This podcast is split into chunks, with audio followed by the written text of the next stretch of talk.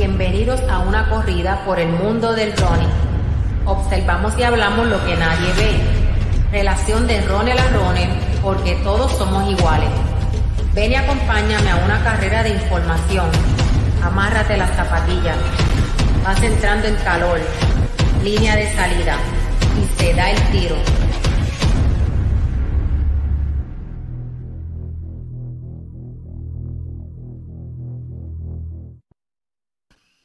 Y eso así se da el tiro, otro, otro maratón aquí en Solo Running PR. Saludos, Ricky.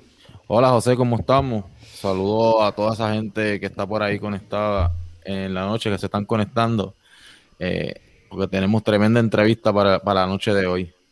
Eso es así, eso es así. Este, Solo Running corriendo a cinco, a cinco minutos la milla es que vamos. Eh, hoy tenemos hoy tenemos un invitado especial, ¿verdad? Este otro otro de los atletas élite. ¿Qué buscamos con esto? Que conozcan nuestros atletas, este los apoyen cuando los vean en las carreras, este darle la oportunidad de que se, se expanda, ¿verdad? Este sus nombres para que lleguen auspiciadores, así por el estilo, ¿verdad? Y no solamente nosotros los joggers ir a las carreras a participar, que también sepamos quiénes son los protagonistas de ese evento. Así que antes de eso, Ricky, es bien importante y quiero agradecer a, Harrison, Harrison Collazo que nos envió, vamos a ponerlo por aquí, una noticia de, último momento. Última hora, última hora. Última hora, tenemos por aquí impresionante récord del mundo del etíope Tesegay en 1500 con 353.09. 1500 metros, nueva marca del mundo, 353.09 en la modalidad de indoor, ¿verdad? Bajo techo. Así que cabe resaltar eso, ¿verdad? Que no fue a, la intemperie. Eh, son un poquito más rápidos los récords de indoor. Así que este, felicidades. Eh, yo sé que ella nunca nos va a escuchar, pero felicidades de todos modos. Este, si, alguien, la conoce, se lo dice, que nosotros hablamos de ella y que, y que estamos orgullosos de ella y felicidades. Así que nada, pues de esa manera, ¿verdad? Era bien importante resaltar eso, las cosas impresionantes que están pasando por pandemia, se siguen rompiendo marcas, tanto en el mundo como aquí en Puerto Rico y el invitado de hoy tiene, rompió su marca personal también, este Hace, hace par de, ¿verdad? Eso fue en diciembre en, el estado de Jacksonville. Bienvenidos a Kenneth Figueroa. Saludos, Kenneth. Saludos, buenas noches, amigo. Buenas noches, Kenneth. Qué bueno tenerte. Este, estábamos hablando aquí, ¿verdad? Que se están rompiendo marcas del mundo. Y no solo en el mundo, también en Puerto Rico. Tenemos y Ramos rompiendo la marca de 42. Alexander Torres eh, rompiendo la, la marca de 5K y 21 kilómetros. Y el invitado de hoy, en este caso tú, ¿verdad? Kenneth Figueroa, haciendo un personal best en el Ameris Bank de Jacksonville. Cuéntanos un poquitito sobre eso, este, Kenneth.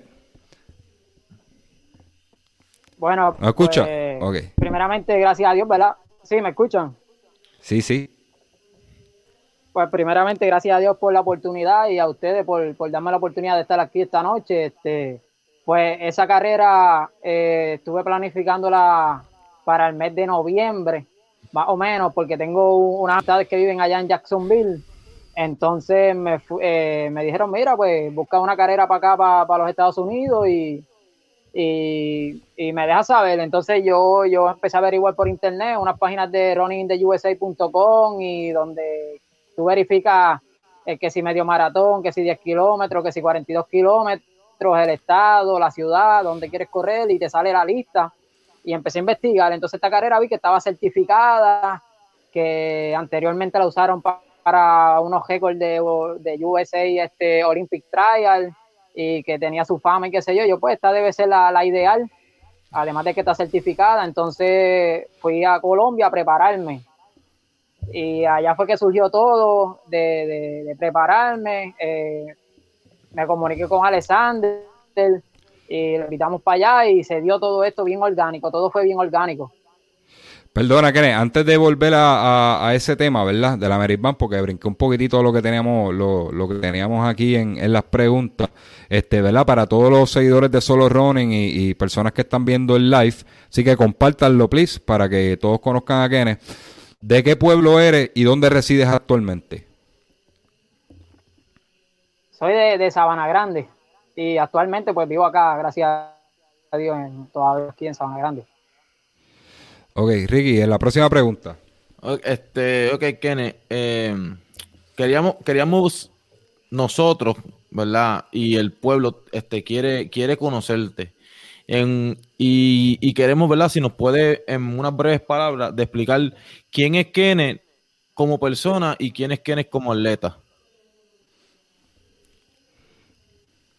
Bueno, pues Kenneth es un joven eh, atlético desde muy, muy joven. Se puede decir que desde antes de, en la elemental, antes de la intermedia, yo me dedicaba, te puedo decir que no tenía un deporte fijo porque yo era de estos jóvenes deportistas que cuando llega la temporada del baloncesto le decía al maestro de educación física, apúntame a jugar baloncesto. Llegaba la temporada de voleibol, apúntame a jugar voleibol. Llegaba la temporada de atletismo, apúntame a, a correr. Y siempre mi infancia fue en el deporte, en el deporte, pero ¿qué pasa? Que mi maestro de educación física vio algo en mí, vio ese talento que yo ganaba las cajeras del pavo sin entrenar. Y esto, ese, ese, esa decisión se vino a tomar en escuela intermedia. En la escuela intermedia me dijo eh, eh, un ex profesor, me dice, Kenneth, tienes que decidirte entre el baloncesto y el atletismo, porque yo estaba inclinando más hacia el baloncesto. Pero ¿qué pasa? Que yo seguía metiéndome en las cajeras de regionales y todas esas cosas en campo traviesa y en las cajeras del pavo las ganaba.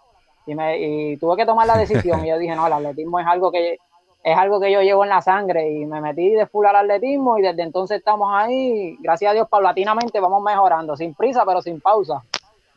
O sea que podemos, dime Ricky. No, no, que, que él dice que, que, él dice que el atletismo lo lleva en la sangre. Cuando dices que lo llevas en la sangre, ¿hay alguna persona de tu familia que, que sea este atleta?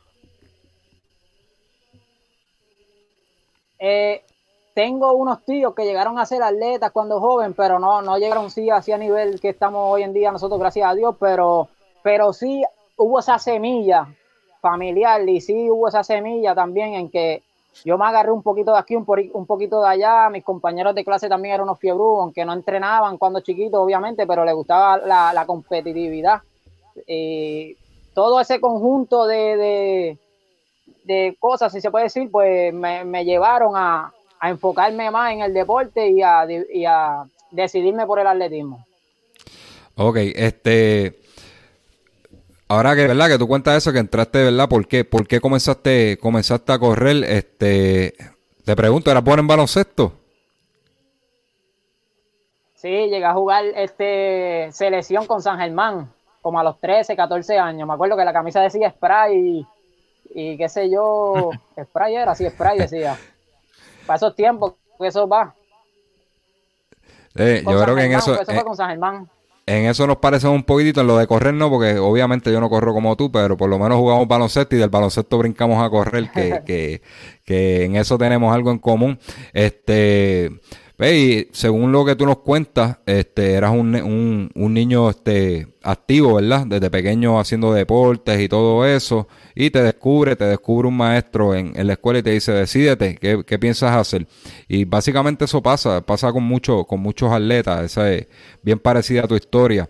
Este, yo creo que en Puerto Rico, pues, eh, el físico de, del puertorriqueño no está hecho para jugar baloncesto. Eso es un error, eh, y me perdonan, ¿verdad? Eh, yo lo he dicho mil veces en este podcast, que nos empeñamos que nuestros hijos sean baloncelistas y la realidad es que el puertorriqueño es bajito y promedio. O sea, no, no somos de gran estatura, son poco poco lo que lo que producimos de atletas altos así que cuando te y vuelvo y esta frase siempre la digo este cuando tenemos un y ya no eh, teníamos un solo jugador en NBA y dentro de 4 millones de habitantes teníamos un José Juan Barea, el único jugador de NBA, es que tenemos un problema, no producimos este baloncelistas, sí producimos peloteros, producimos atletas buenos, boxeadores, pero baloncelistas no, y yo creo que a veces nos llevamos nuestros hijos ¿verdad? en la dirección incorrecta.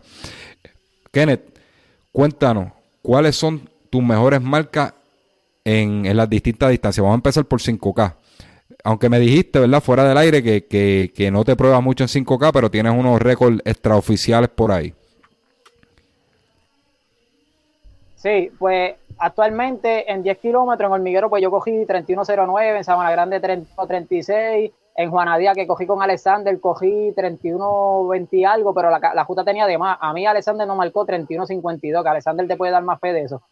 Este, 30-52, perdón, que lo tengo en el Garmin todavía.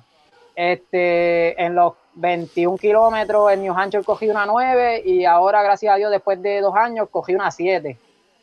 Entonces, pues ves, voy, mejorando poco a poco, escalonadamente, ¿sabes? Tampoco estoy de que haciendo unos tiempos que hoy cogí una 7, después vengo y te meto una 5, ¿sabes? Voy poco a poco, minuto a minuto. Y obviamente, pues, este, yo me entreno yo mismo, yo me estoy entrenando solo. Tienes 27 años, o sea que tienes para mejorar todavía. Tú no has llegado a, llegado a tu pick. Ahora te pregunto, ¿verdad? Y esto fue una conversación que tuvimos previa. Este, ¿por qué no te inclinas, no te inclinas por este los 5K, ¿verdad? No tienes, no tienes mucho registro en 5K. Este, ¿qué pasa con esa distancia? Bueno, pues para serte sincero, mi sueño es la Olimpiada, mi meta mayor es la Olimpiada. Y para coger un 5000 en una Olimpiada tiene que estar cogiendo 12 y pico. Tú sabes que es así. Si vas a coger, este, ya si es a nivel centroamericano, pues con tres y pico te, te pueden meter. Y cuidado, que a veces se zafa uno. Pero yo por lo menos, como mi meta no es un 5000 ni un 10000, pues mi meta es este, la maratón. Pues obviamente tengo que buscar este, cajeras más, más largas. Y obvio tengo que mejorar abajo, eso sí es obvio, no, no lo quito mérito, pero no es mi enfoque, no, no ha sido mi prioridad. Dijiste un dato bien interesante ahí, que tu meta, ¿verdad? Esto no lo sabía, este, que tu meta es las Olimpiadas. ¿Estas próximas Olimpiadas o el próximo ciclo? Próximo ciclo 2024, París, con el favor de Dios. Amén. Este, en la distancia de 42. De 42. Ah, ahí duro. Otro más que se apunta para la distancia, para los maratonistas, los nuevos maratonistas. Así que, no, tremendo. Este, nos hace falta, en esa distancia nos hace falta y es donde tenemos mejores posibilidades, ¿verdad? Eh, eh, esa es mi opinión. Este, como tú dices, para correr un 10.000 a nivel, a nivel este, centroamericano, panamericano y olímpico, 10.000 por lo menos en panamericano y centroamericano tiene que estar como en 28. Este, para por lo menos, para por lo menos estar cerca de 28 por ahí para dar batalla. Y no vas a ganar. Para coger medalla. exacto. Sí. Entonces, 5000 tiene que estar en los 13, que hay que moverla, hay que moverla duro, duro de verdad. Este, y estamos hablando 21, pues no, no hay evento como tal. Yo creo que lo que hay es 20 kilómetros marcha, si no me equivoco. Este, 42 sí tenemos una buena opción. Quizás de ganar no, pero de representarnos, y yo creo que llegar a unas Olimpiadas, representar a Puerto Rico en una maratón, este, es sensacional como quiera que sea. Eso es una medalla de oro. ¿Qué tú opinas? Por eso que, por eso que te digo, mi, meta en sí no es tan nacional, mi meta es internacional, sino yo llevarme a Puerto Rico en mi corazón a unas Olimpiadas y representarlos dignamente. Eso es, para mí eso sería lo máximo. Por lo menos para mí, para mí. esa, esa, esa visión para mí está espectacular, de verdad, porque es la, la que todo atleta desea. Pero desde temprana edad este, pensabas en, de esta misma manera en cuestión de que, de que te gustaban más las largas distancias o eso de un tiempo para acá? Eh, te puedo decir que, no, porque cuando chamaquito, cuando más pequeño, pues obviamente en la escuela, uno lo que coge en cajeras del, del pavo y eso son 100, 200 metros, paulatinamente cuando vas pasando de grado las cajeras son más largas, pero si no en mí que tenía mejor rendimiento en, en cajeras más largas, rendía mejor que en cortas. Y pues ahí ya al, pasar los años, pues me, me, fui inclinando más hacia las cajeras largas. Pues mira, yo, yo me siento, me siento bien contento por eso, por escuchar que más, más atletas del patio se inclinen hacia el 42. Sabíamos que había una sequía Actualmente en representación internacional tenemos una sequía, este, eso, continúa, porque todavía no tenemos ninguno clasificado. Este, tenemos un proyecto con Alexander Torres, este, Luis Rivera, eh, Misael Carrera, que, que creo que, que, viene el comeback del por ahí, lo, lo estoy viendo entrenando y eso. Este, que son, este, Antonio Cardona, son fuertes candidatos y ahora te sumas tú, así que eso, eso a mí me, me, llena de mucha alegría, ¿verdad? Este, ver esas carreras de maratón, eso es brutal verlo.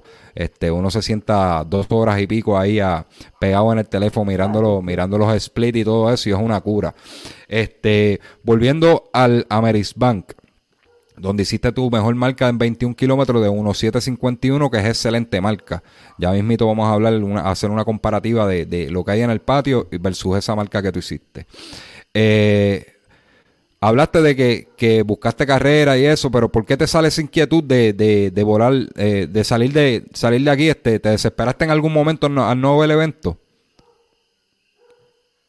Mm, si te digo que no, te estoy mintiendo. Sí, en, un momento vi que, pues, no sé si está bien decir esto, pero porque Recreación y Deportes de Puerto Rico, o el gobierno, como le quieran llamar, no se mueve a buscar alternativas como en otros lugares que con protocolos se llevan a cabo carreras.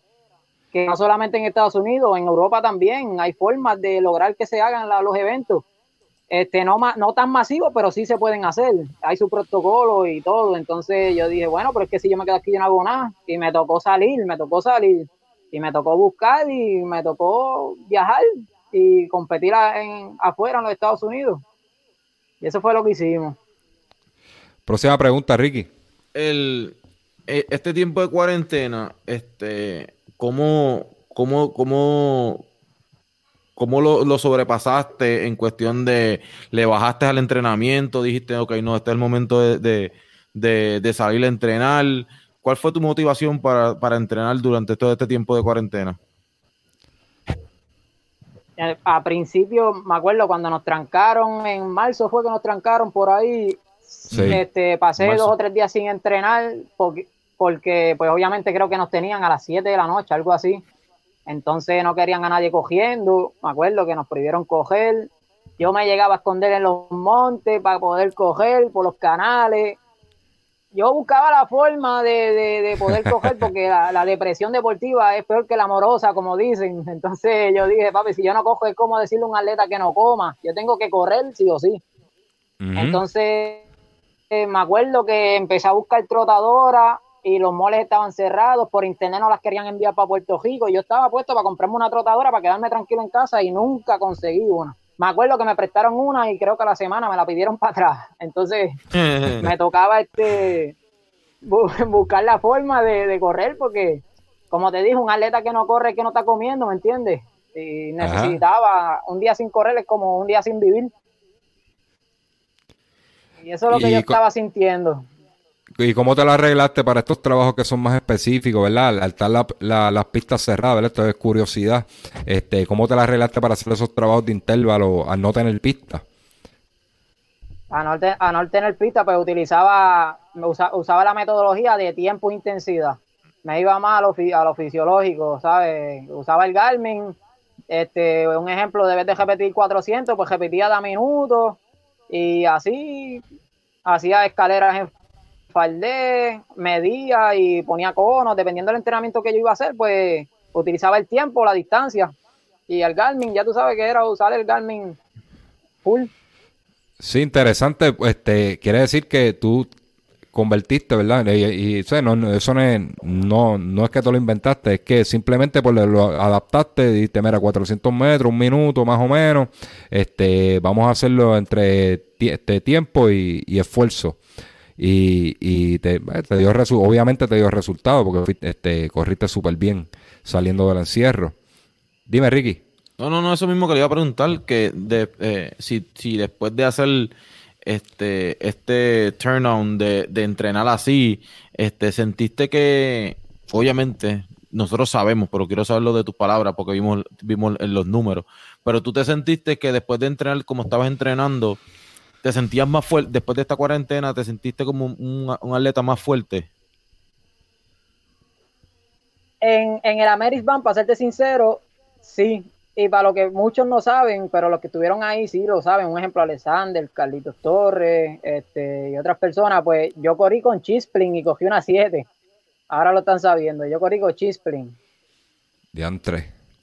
sí, que, ese es el... Y muchos y muchos dirán, ay, ¿por qué cogiste lesionado, papi? Porque es que cuando tú, te, cuando tú entrenas y estás sufriendo una preparación, estás solo en Colombia, ¿tú te crees que yo todo lo que perdí, tiempos familiares, todos esos sacrificios, por una lesión yo no me voy a parar?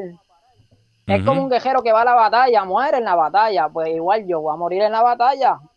Que sea lo que Dios quiera, no es lo correcto, pero lo voy a hacer porque sacrifiqué mucho tiempo de familia, sacrifiqué mucho tiempo entrenando para no, para no competir la carrera que planifiqué, no.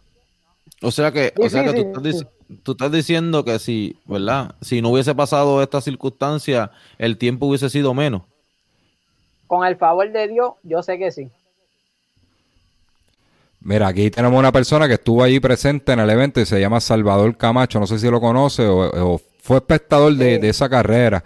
Parece que es de los Borinqueniers porque está tagueando aquí a, Carlos Martínez. Este quiere decir que, es del grupo de Borinqueniers o asociado a ellos y, te vieron allá correr. A, este, tú sabes que, que yo tenía la impresión la no, no, yo te, te, veía los resultados aquí en las carreras en Puerto Rico, te, te veía en las carreras por ahí calentando, este, pero no, no te conocía, ¿verdad? A fondo como te estamos conociendo hoy.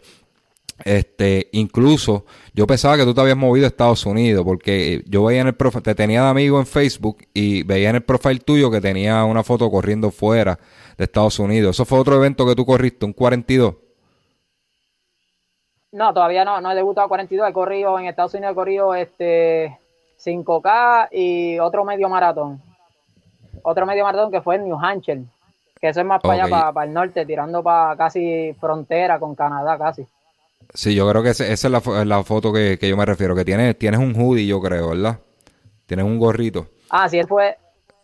Ah, yo gané el medio maratón de Manchester, New Hampshire, ah, yo lo gané con una 9 en el 2019. Pero esa justa es jodona, era Gili. Bastante O sea que sí que fuiste allá a darle a darle a, los americanos allí este pastiqueso. Se puede decir así, sí. sí, bueno, ganaste. Este, mira, tengo la próxima pregunta sería, ¿verdad? ¿Quién quién actualmente es tu entrenador? ¿Quién te está entrenando? Pues fíjate, yo llevo como cuatro años que me entreno solo. Gracias a Dios y pues este no ha sido fácil, pero sí, obviamente me, he instruido, he comprado libros de fisiología del entrenamiento, me gradué de la Universidad Interamericana de Tecnología Deportiva, estudié lo que son los cursos de metodología de entrenamiento, fisiología del ejercicio, prevención de lesiones. Y pues no es que yo sepa todo, porque aquí en el, en el mundo nadie lo sabe todo, uno está en centro, todos los días yo aprendo, obviamente, todos los días me caigo, me levanto, pero de que sé algo y lo que aprendí lo estoy aplicando en mí. Gracias a Dios, pues por lo que veo me ha dado resultados, porque no tengo ni entrenador ni compañeros de entrenamiento. Ok, sí, no, y, básicamente uno sabe qué le funciona y qué no. Este, ya para llegar un poquito más a otro nivel, pues habría que conseguir un entrenador, ¿verdad? Este, llega uno llega a un punto donde, donde tiene que conseguir un entrenador, pero ya uno se conoce y uno sabe, mira, esto me funciona, para 21 esto me, estos trabajitos me funcionan, tumbar tanto tiempo de, de la carrera, pues bajar el millaje, pues ese, el taper, no todo el mundo, ¿verdad? Hay gente hace taper de tres semanas, de, un mes, de, de dos, incluso hasta de dos semanas, no todo el mundo se recupera igual. Este, yo, yo quería preguntar, yo quería preguntar, entiendo que, que verdad que sí uno lo puede hacer porque hay mucha gente que lo hace y se entrenan solo, pero no, no estás contemplando, no estás contemplando ya para el plano de los 42 buscar aunque sea un tipo de ayuda para ese tipo de entrenamiento. Fíjate que esa pregunta tú me la haces ahora y, varias, varias veces a la mente solo así analizando me, me ha venido. No lo descarto porque es tan, cuando ya uno quiere llegar a una Olimpiada, es tanta complejidad, tantas cosas que se unen que, como dicen, un cajo, un liqueo que haya puede hacer la diferencia. Y pues, ¿sabes? Va a llegar el momento que o me uno a un grupo o un entrenador o algo, porque está bien que yo, yo sepa lo que está haciendo, pero no, ¿sabes? Yo voy a fallar y porque soy humano y voy a necesitar ayuda, ¿me entiendes? Y eso sí, yo lo acepto, obviamente que sí. Ahora hay que sentarse a hablar y hay que sentarse a hablar. No, siempre unos ojos, unos ojos mirando de afuera también este, te pueden dar la manita en, cuestión de, detalles de, entrenamiento también. ¿Quién tú entiendes, verdad? Y te lo puedes reservar, te voy a hacer esta pregunta y te lo puedes reservar porque a veces uno quiere, quiere ser político con eso. Este, ¿Quién tú entiendes que, sería un, buen entrenador que haría fit contigo? Ya, pues mira, este, ahí pueden haber, ahí pueden haber este, mucho, mucho, no mucho, pero hay dos o tres que, yo digo, estas personas son serias y, son y tienen sus atletas que sí se dedican a 42 kilómetros. Un ejemplo, Beverly Jamo, eh, Luis Rivera que tiene su grupo. Eh, son de esas dos personas así que yo conozco así, que sepa quiénes son y se dedican a eso y, tienen su profesión, ¿me entiendes? Que han llegado lejos, ¿me entiendes? Que ya tienen su papel de que, mira, yo logré esto y me dediqué a, 42, pues ahí pues ya tú tienes más credibilidad y tienes más fe de que puedes lograr, es una ayuda que, que tú puedes tener fe, sostenerte de ahí, ¿me entiendes? Mira, aquí tenemos, a, eh, salió otro nombre por ahí, Armando Pacheco, el, el máster de Team Contra el Reloj, dice que Collazo este, mira, yo te, hago esa pregunta porque ya maratón es otro tipo de, es otro tipo de cosa, tú sabes. Este, tiene que entrar la nutrición, eso lo hablamos con Alexander Torres en algún momento. Este, tiene que entrar la nutrición, tiene que ya entrar un, en un equipo. si uno no quiere fallar, ¿verdad? Porque, por ejemplo, yo, yo soy una de las personas, yo, yo, yo juego, yo juego para no fallar, ¿verdad? Yo planifico para no fallar. Este, y hay muchos detalles que una persona desde afuera tiene que, tiene que irlas mirando, como eso nutrición, si estás perdiendo masa muscular, ponerte, este hacer físico, así por el estilo. Yo, aquí hay bien pocos especialistas, este, quizás me equivoco, ¿verdad? Pero por lo menos dentro de lo que nosotros vemos desde afuera, los joggers vemos desde afuera, este, hay bien pocos especialistas en esa distancia 42. Por eso también la sequía, o sea, tenemos un, Freddy Valga que ya pues, está, está, retirado y todo eso, pero tiene la experiencia y dentro de su resumen tiene, tiene galardones, este, tiene hasta el momento al mejor maratonista de, la historia de Puerto Rico, Jorge, Peco González, tiene Angelita Lin, eh, entre otros. Tenemos a Belbeli Ramos, que tú la mencionaste, ya, ya ella ha tenido mucha experiencia en la distancia de 42. Tenemos a Luis Rivera, padre, tiene experiencia en la distancia de 42. Eh, dice aquí, este Collazo es selectivo, tiene dos o tres corredores, sería ideal para ti. Dice Armando Pacheco. Este, mira, ahí están abogando por Collazo. Vamos a ver si Collazo escucha esta entrevista que, que, que le haga un acertamiento. Collazo. Collazo. Collazo perdona que te interrumpa. Collazo yo conozco personalmente, él fue el primero en invitarme a ir a Colombia, él fue el que me llevó a mí. Ok, ok. Mira, este, ya, por lo menos se ya por lo menos se conocen que eso de la generación pasada, este, yo, yo, le he dicho, yo le he dicho en este podcast este, que Collazo es mi corredor favorito, porque era guapo Davicio, era guapo Davicio y corriendo, corriendo, corriendo, medio maratón era durísimo. Así que. Mi, mi, corredor favorito también de aquí de Puerto Rico, lo veía. Antes que yo cogiera, ¿sabes? De que yo me metiera lleno en esto, yo lo veía coger cuando ganaba el Todoro, ganaba el San Blas, ganaba todo Puerto Rico, se puede decir. Mira, Collazo fue el último corredor, ¿verdad? Y, me perdona, esto sin quitarle mérito a los atletas de hoy en día. Para mí fue el último corredor en Puerto Rico que la gente iba expresamente a verlo. Este, iba, iba a las carreras a verlo. Decía, mira, Collazo va a estar en tal por la gente cogía para allá. Yo era uno. Ah, yo quería ir a ver esa carrera. Mira, va a estar contra César Lan y este, contra Chino Soto en tal carrera. Y yo iba para allá a verlo. Y que tú veías que cuando llegaba, llegaba, lo vitoreaban como si llegara el héroe nacional, tú sabes. Fue el, fue el último atleta, y si era un Utuado, que era su, es su pueblo, si era un Utuado, aquel parque de pelota estaba súper lleno, este, donde está la pista atlética, este, estaba súper lleno y aquellas gradas querían caer. Incluso Coamo, en una ocasión que él ganó, fue el primer puertorriqueño en ganar este, en arribar, este, primer, en cruzar la meta, el primer puertorriqueño en cruzar la meta en Coamo, yo me acuerdo que yo estaba allí y aquello, aquello se quería caer, tú sabes. Y fue como que la última vez que yo vi que un atleta, la gente se identificara tanto y, y, y ya, ¿verdad? Este, la gente lo vitoreara. Y eso es lo que queremos, que por eso es que queremos que los conozcan ustedes, porque nosotros que queremos levantar esa pasión y que conozcan los atletas, que no solamente vayan a correr, que vayan a, a curarse con los atléticos, los protagonistas de la prueba. Mira, antes de continuar contigo, Kenneth, vamos a leer un par de comentarios aquí para que, para que no se nos quede. Dice aquí, saludos, está chévere tipo de entrevista para conocer el talento local. Éxito a Kenneth en sus metas. Tenemos a, ese es Alberto L. Velázquez Estrada, saludos. Tenemos a Pagán Alfredo. Dímelo, Corillo, buenas noches, mi pana. ¿Qué ha, ¿Qué ha pasado? ¿Cómo está mi pana? ¿Tú lo conoces? Te Pagán Alfredo, sí, Alfredo Pagán. sí, sí estudió, estudió, conmigo en la Interamericana San Germán. Saludos, Alfredo. Tenemos al máster por ahí, este, a, Armando Pacheco, ya lo dimos. Aquí entró otro más, Auriel o Raldriris. Saludo mi hermano Kenneth. Sí. Él, él, vive allá en Jacksonville. Mi hermano se crió conmigo aquí en Sabana Grande. Vivía aquí detrás de casa. Pues mira, saludo para Auriel. Así que nada, continuamos con la entrevista. Este, Ricky, próxima pregunta.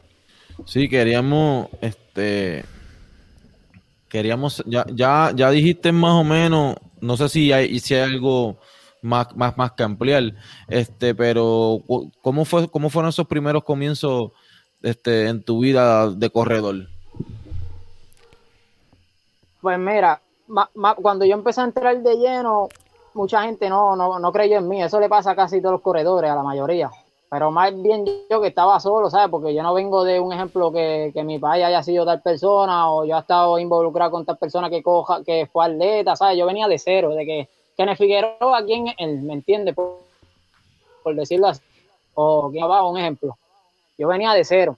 ¿Qué pasa? Que para la universidad yo no hacía el equipo de la Inter y a mí la, la primera persona que me dio la, la mano para, para subir un poco más de rendimiento se llama Jesús Manuel Angulo, que es un venezolano que fue MVP en la justa.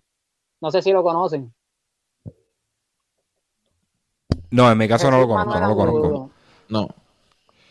Él, cogió para como para el 2006, para allá, 2007, por ahí.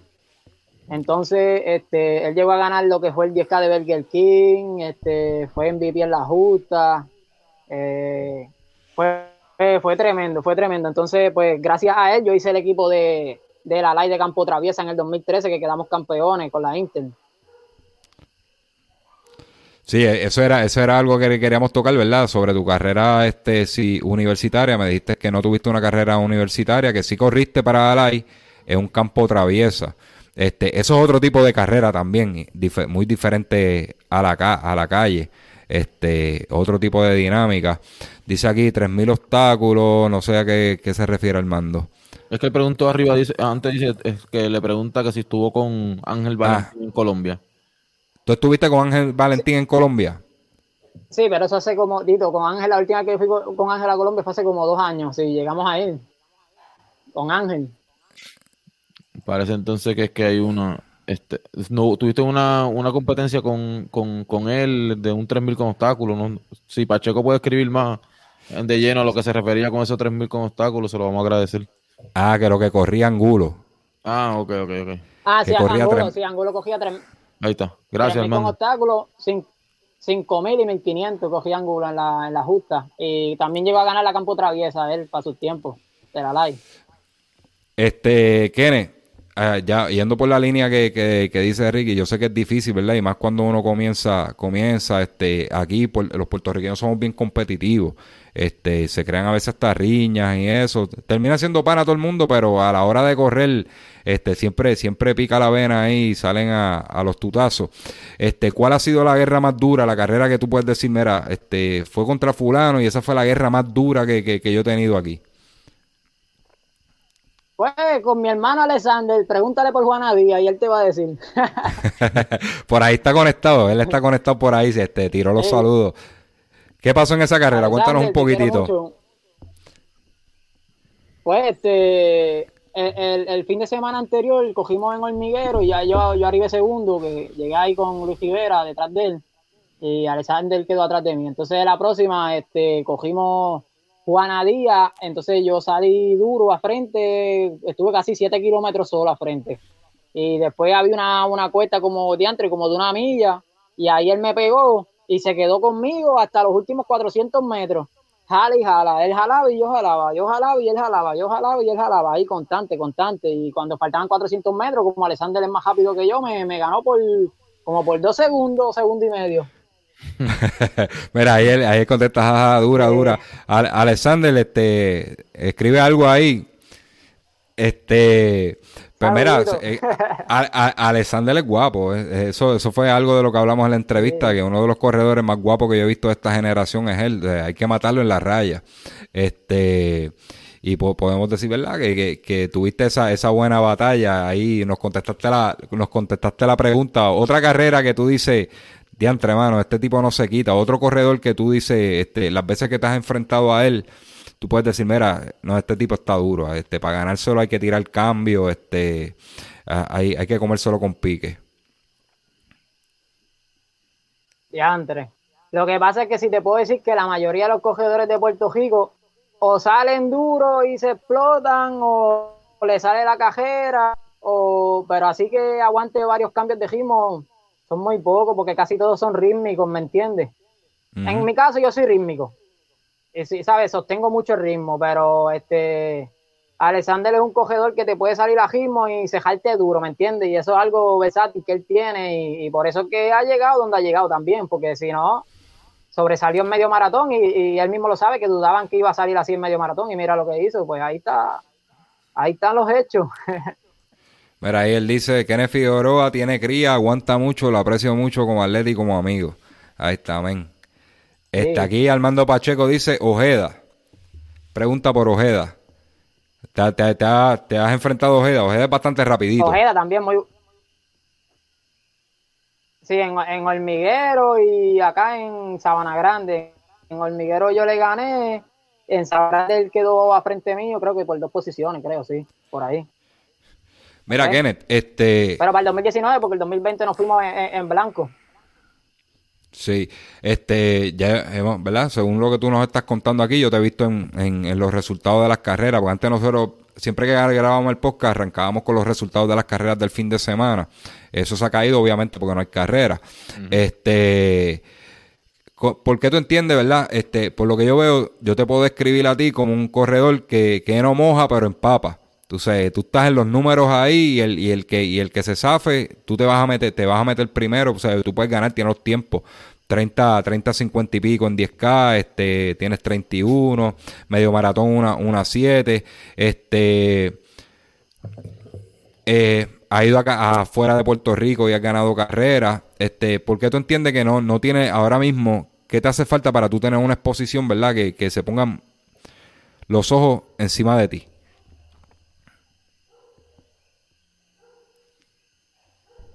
¿Cómo te puedo decir? Tiempo, aquí es tiempo, porque esto es un deporte que requiere, este, aquí lo que hablan son los resultados y, y en verdad yo, yo soy una persona humilde que no me gusta mucho eso, la exposición de la gente, si se da, pues gloria a Dios y la gloria es de Dios, ¿sabes? La gloria no es mía ni nunca va a ser mía. Pero si sucede, pues todo el, todo el tiempo, su momento, ¿me entiendes? Aquí, hoy tú estás aquí, mañana le toca a otro, después le toca al otro, porque yo tengo 27 años, como tú dices, mi pick todavía falta para que llegue, con el favor de papito Dios. Sí, te lo, te lo, pregunto porque no es que tú no seas menos, que tú seas menos atleta que los demás. Tú estás, tú estás al mismo nivel que, todos los demás, ¿verdad? Este, tienes los números, tienes los números, has ganado carreras carrera fuertes, incluso has tenido batallas con Alexander Torres y, y has salido airoso. Este, y yo te veo como, es como el caso de, de, Luis Ortiz. Luis Ortiz es un corredor que tú, tú lo, tú, ¿verdad? Por lo que yo he visto, pues no hace mucho ruido, pero cuando sale y está en su pick, hay que comer solo con pique y gana, y gana carrera. Entonces, ese es el mismo caso tuyo. O que usted no hace mucho ruido. No hace mucho ruido, pero, pero están ahí. Este, y esa es la idea de que lo conozcan. Para eso es este podcast. Este, así que vamos a estar bien pendientes. Este, aquí la última pregunta eh, yo, quería preguntar algo antes de, ir a, eso. Este, esta pregunta se la, hemos hecho a casi todas las personas que hemos entrevistado. ¿Ha llegado, ¿Ha llegado a pasar por tu mente en algún momento este, que, dices, mira, de verdad que ya hasta aquí llegó mi carrera de, en el atletismo? Me, me, me, quito. ¿Ha pasado por tu mente ese, e, e, ese momento? Pues fíjate, este, no, no por el lado de, quitarme porque no tengo resultados, sino por una lesión fea que pasé. Una lesión fea que pasé, que estuve seis meses parado, tuve seis meses. Y seis meses de doctor en doctor. Que eso fue lo más que me dolía, que iba a los doctores y ellos adivinando y no daban con lo que era. Y al fin y al cabo fue el síndrome de la banda y lo tibial, lo que a mí me dio. Pero me dio grave. Este, yo pasé por, yo pasé por eso y es bien, es bien, como yo estuve nueve, meses parado en una ocasión por eso. Y lo mismo, fui a quiropráctico, ortopeda, y nadie encontraba quien me lo resolvió, fue un, masajista terapéutico. Fue que esto que me dijo, tú tienes esa banda, esa banda se te, se te acortó por una lesión y hay que empezar a, estimularla para, para volver a que coja, este, se suelte y, de esto, pero no, no corra carretera como eso es un músculo estabilizador aquí en Puerto Rico, como la cajetera donde uno fondea, en cualquier pueblo que sea, están este, desbalanceadas, por decirlo así, pues el músculo, este, la bandilotilla, que es un músculo estabilizador, pues se, tensa. y se cae. Y si uno no usa mucho lo que es el falling roller y todas esas cosas para soltarla antes y después de correr, pues se va tensando hasta que el dolor se refleja en la rodilla, porque ahí es la inserción de, ese, de ese eh, músculo. Este, ahí, ahí están haciendo la pregunta ahí, Alfredo Román, este, Avilés, que es la banda, la banda tibial básicamente va desde, desde la rodilla, va hasta casi la cadera, y es como, ¿verdad? Como, este, hasta el glúteo, eso es como un tendón. A veces por, por microlesiones o una lesión, ella como que se acorta y se pone rígida. Entonces eso se refleja uno se cree que es la rodilla, que es que te lastimaste la rodilla y se te refleja abajo, abajo de, la patela, en la parte de atrás, por el, un incaso por el lado. El dolor se corre, es algo bien incómodo, bien Tú empiezas a correr y de momento te tienes que parar porque no, no puedes no puede seguir. Es bien incómodo esa lesión. Este, contestando la pregunta de Alfredo Román Avilés. Mira, dicen aquí este, que están haciendo preguntas acá en el, en el, en el chat. Este, aquí era un reto, ¿eh? ¿Cuántos aquí se atreven a correr conmigo 10 maratones en 10 días consecutivos? Eh, bueno, si estamos hablando de 10 maratones, 42 kilómetros, hay que decirlo usted tenga. Eso, eso está duro, hay que prepararse para eso. yo, yo, no lo hago, yo no lo hago. Yo, yo, yo, esto es para durar 30 años corriendo, para mantenerme saludable. Pero si, si lo hace, mira, nos escribe por aquí, si lo logra, Gabriel Santiago, y si lo logra, también de, hasta te entrevistamos y todo. Este, porque sí se puede, hay gente por ahí haciéndolo. Este, hay un señor bien él tiene, otra pregunta también que dice, ¿qué piensa de nosotros los ultra, ultramaratonistas? Ah, pues por ahí va la cosa, es que es ultramaratonista, sí, ellos, ellos tienen esa, este, ellos tienen, ellos tienen esa condición, es otro tipo de, de, esto. Pues mira, Gabriel, eh, nosotros llevamos un tiempito tratando de tocar ese tema con, con, alguien que sea top, en, ¿verdad? Que tenga mucho conocimiento de, de lo que es este ultra running. Así que este lo tenemos en el lo tenemos lo tenemos por ahí en el to-do list, eh, lo vamos a tocar en algún momento lo que es eso y lo que es el trail running con una persona experta que, que nos hablen, ¿verdad? Porque por lo menos en el caso de trail running yo he visto mucha confusión este eh, entre los atletas que se van por un montecito y, dicen, no, corrí trail running, pero, pero conlleva un poco más de eso, hasta incluso hasta la vestimenta. Así que nada, este, vamos a estar por ahí pendiente. Gracias, Gabriel, por, por los comentarios. Dice, saludos al chamo desde Colombia. Dice Andrés López. Mira a ver. Ah, Andrés, mi hermanito, sí, ese es el hijo de Jacinto López. Andrés estudia aquí en, en la universidad, acá en, me olvidó la universidad que él estudiaba, allá en la Metro. En la, por allá, sí. Él es de Paipa, donde yo voy a entrenar. Mira, vámonos con la última pregunta para ir redondeando, ¿verdad? y, dice aquí, Kenneth, este, a corto plazo, ¿cuáles son tus metas? Y a largo plazo, ¿cuáles son tus metas? Sabemos que ya hablaste de, de, de, las Olimpiadas en el próximo ciclo olímpico. Este, a corto plazo, ¿qué tú quisieras conseguir? Y a largo plazo, ¿a dónde Kenneth Figueroa quisiera llegar? Bueno, a corto plazo lo primero que yo tengo planificado es mejorar, seguir obviamente subiendo de nivel, mejorar mis marcas paulatinamente, no perder ese enfoque, porque obviamente si yo quiero llegar a las Olimpiadas futuras en el 2024, ya el 2023 cuando habla el, ciclo olímpico para hacer la marca, ya yo tengo que, dependiendo la mínima que estén pidiendo para aquel entonces, ya tengo que estar a un alto nivel. Eh, y para lograr eso, pues tengo que seguir mejorando mi marca en medio maratón, tengo que buscar debutar ya lo más tardar este próximo año en 42 para empezar a ver cuáles son los errores, dónde se puede mejorar, porque obviamente esto es un deporte que se mejora eh, según va pasando el tiempo y, toca ya comenzar, buscar mejorar, seguir eh, el enfoque, no perder el enfoque. A nivel nacional, obviamente, no sé cuándo empiecen las carreras de nuevo, esperemos que ya antes de verano, si, si, si se dan, pero la, la, meta mía, como te dije, es las Olimpiadas en el 2024. Yo con lograr eso ya lo, lo hice todo para mí. Puede ser la, meta mayor de cualquier atleta en el mundo, llegar a una Olimpiada. Claro, que, claro que sí.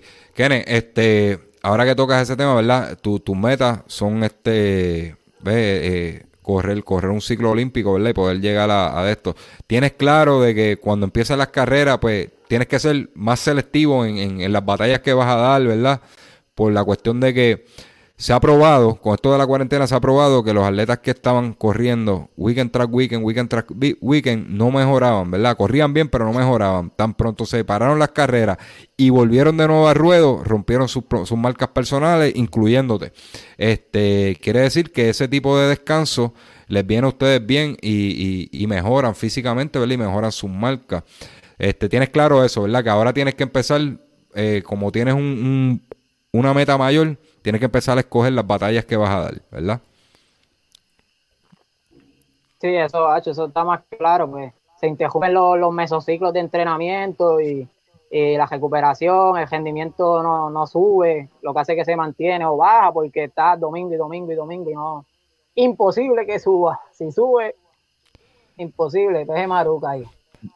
dijiste que, dijiste que, que estás buscando debutar en los 42.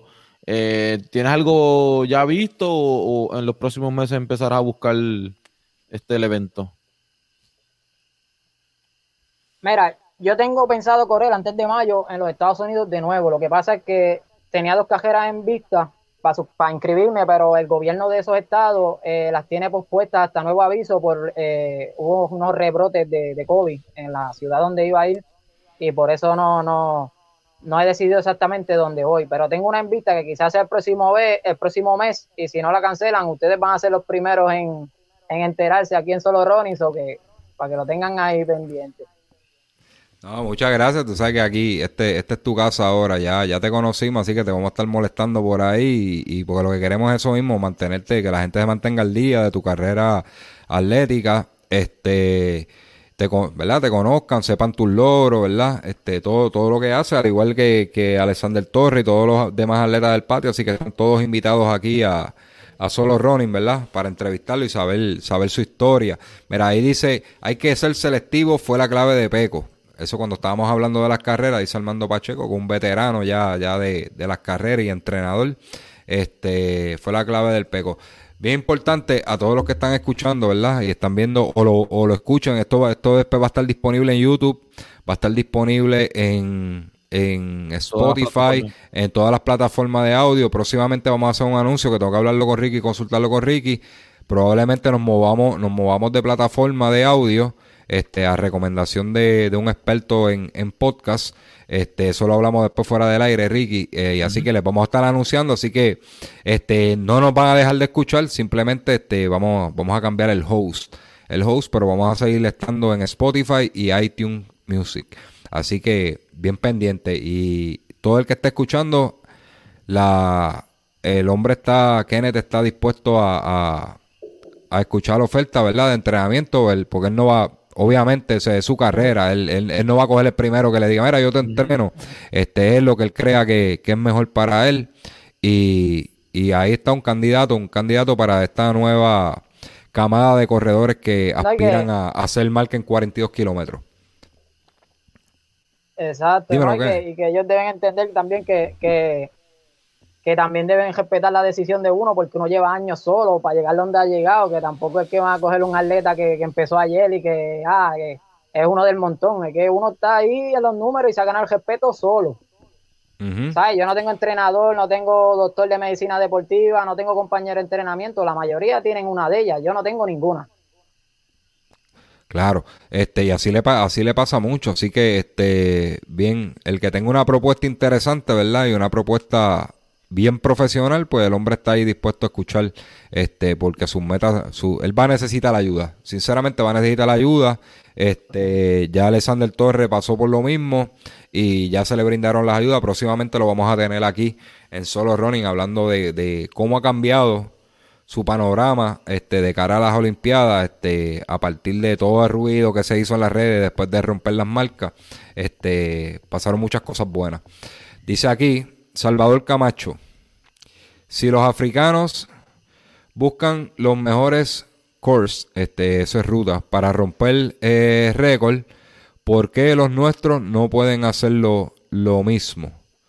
Este, claro que sí, estamos de acuerdo. Este, eso es también una, una, exhortación a los organizadores de eventos. Yo creo que ya está bueno de hacer rutas retantes. Este, ya las que existen, pues yo creo que con eso es suficiente. Tenemos un San un Villalba, este, a recostado. Eh, tenemos varias rutas por ahí que son súper duras. Este, los organizadores de ahora en adelante, si quieren que el atletismo de aquí mejore, tienen que empezar a hacer carreras que vayan a favor del atleta, no en contra. Este, porque queremos marca, pero no, no tenemos las condiciones. El, el mundo completo se está moviendo a hacer cosas diferentes a la implementación de tecnología para que los atletas rompan marcas y para que mejoren, incluyendo países electrónicos, este, con luces en el piso, carros, carros eléctricos que, que, que los paisean, este, zapatillas. Entonces aquí nos tenemos que mover a lo mismo. Tenemos que, todos los organizadores de eventos tienen que empezar a hacer carreras que sean en rutas flat, rutas frescas donde no se meta mucho el calor, porque eso, son otra, eso es otra cosa. Por ejemplo, una de las carreras de más renombre aquí en Puerto Rico es Banco Popular, pero este, tiene buena premiación. Un gran escenario para que se midan los mejores, pero no es la, ni es ni la mejor ruta ni la mejor condición de clima para medirse allí, para ¿tú crees, que si, ¿Tú crees que si esa carrera la cambien este, por la mañana sea un poco mejor? Sí, mejora en cuanto a lo del clima, mejora. Pero como quiera que sea la ruta, sube eh, milla y media subiendo. Es leve, pero sube. Tacho, para que sea, si quieren que si quieren, si, si quieren que eh, el Banco Popular, que los atletas de Puerto Rico tengan la oportunidad de romper marca nacional en, en su evento, pues tienen que modificar una de las dos o las dos, la ruta o la que viene siendo la topografía, que es un factor fisiológico que afecta a la en la velocidad, la potencia muscular, se produce más ácido láctico, obviamente el ritmo se hace más difícil de sostener, y la temperatura, que el efecto fisiológico, obviamente su duración, la termorregulación, y el gasto eh, eh, cardíaco es mayor por la temperatura. Uf, sí. Yo me acuerdo la única vez que yo corrí el, el popular, el, el corazón lo tenía a mil. Es fuerte, ¿no? Es fuerte, de verdad que no, no son las mejores condiciones. Yo creo que la mejor carrera para romper récord aquí era, este, la hacían por la mañana, era la de 5K de American. No sé si ustedes recuerdan esa carrera, que era en el balneario de Isla Verde. Fue donde se hizo la marca, antes de que Alexander la rompiera, este, se hicieron la marca de, de Luis Chino Soto. Este, era, era, era buena carrera, había buena premiación.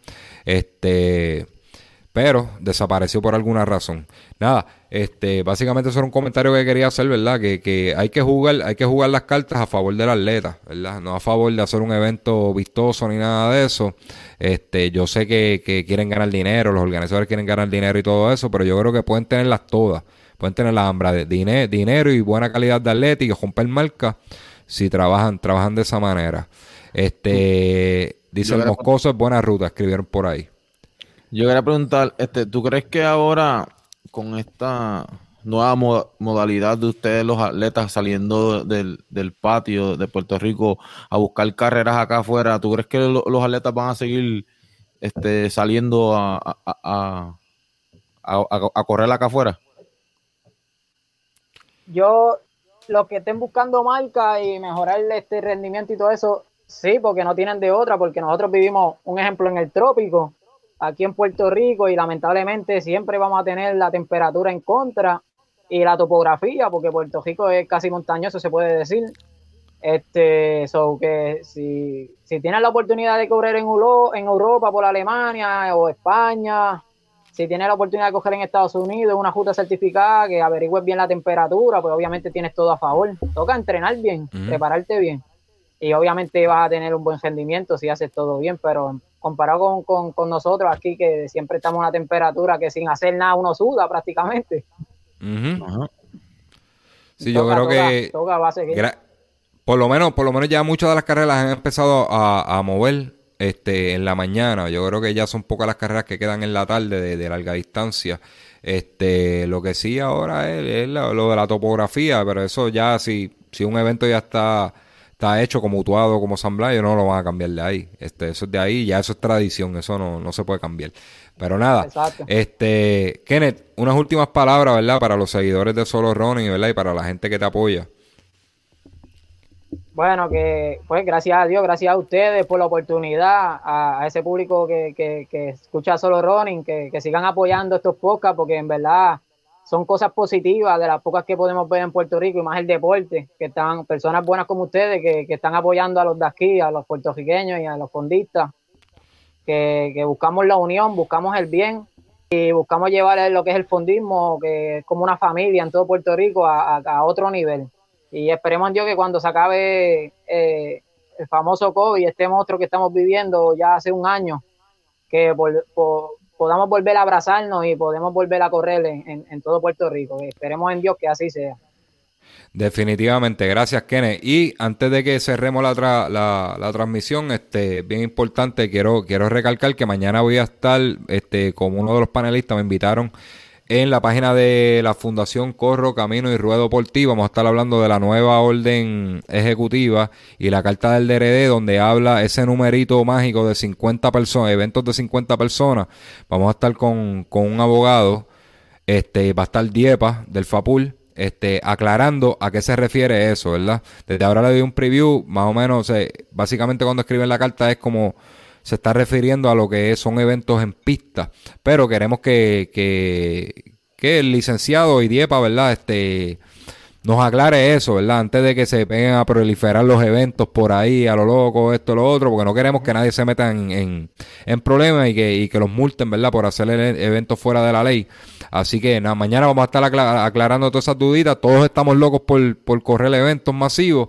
Este, yo creo que esta última carta fue un avance grande eh, comparado con lo que habíamos visto anteriormente a ya estamos más cerca aún de, que vuelvan las carreras. Así que no se pierda mañana en la página de Corro, Camino y Ruedo por ti. Este, va a haber un panel ahí y este, el FAPUL y un licenciado que nos va a estar hablando sobre eso. Ricky, las redes. Sí, este, síganos por favor en todas las redes, solo Ronin PR, Facebook, Instagram. Por favor, este, vayan a YouTube y ten, este, denle en subscribe y a la campanita, ¿verdad? Para que le lleguen las notificaciones de cuando estemos subiendo videos allá. Y como dijimos ahorita, pues en todas las redes de, de podcast nos pueden conseguir ya SoundCloud, este, iTunes, Spotify, en todo, todo, hasta en Pandora ya estamos este, nosotros en Solo Running PR. Kenneth Figueroa, ¿dónde te consiguen? Pues en Facebook me tienen eh, Kenneth Figueroa, eh, en Instagram también, Kenneth Figueroa junto. Eh, esas son las dos redes sociales, así que, que yo utilizo más bien eh, para esto del deporte. Ahí me puedo conseguir, yo estoy así a nivel competitivo y entrenamiento, pues ahí hago mis publicaciones y pueden saber dónde voy a correr, cuáles fueron mis resultados y qué es lo que viene por ahí. Así que nada, todo el mundo se mueve a, Facebook y a Instagram, le dan follow a Kenneth Figueroa para que sigan su carrera, estén pendientes, le echen buenas vibras cuando vaya a correr y, lo feliciten en los momentos malos y en los lo no tan, no tan buenos también, ¿verdad? Porque todo atleta necesita que, le den un empujoncito cuando las cosas no salen bien, este también este, le den ese aliento. Ahí te, te voy a dejar, Kenneth, en los comentarios vas a ver, este, te están poniendo un montón de carreras que están certificadas en Estados Unidos y las distintas fechas. Este Salvador Camacho te está, te está poniendo un montón de fechas ahí para que las evalúes, ¿está bien? Nítido. Ah, Así que nada, hasta aquí llegamos. Este, hace tiempo no hacíamos un podcast este, de una hora, siempre nos íbamos por encima. Así que nada, este, bien pendiente, bien pendiente a solo running, este, por ahí más entrevistas. Así que no le vamos a bajar al pedal, como escribimos en la promoción de, de Kenneth Figueroa, no vamos a pedir tenki, aquí no pedimos tenki, vamos, vamos por ahí para abajo a seguir sacando contenido ahí de running y, y, y dándole exposición a los atletas aquí en Puerto Rico. Así que mi gente, se me cuidan, nos vemos a todos. Buenas noches. Se cuidan.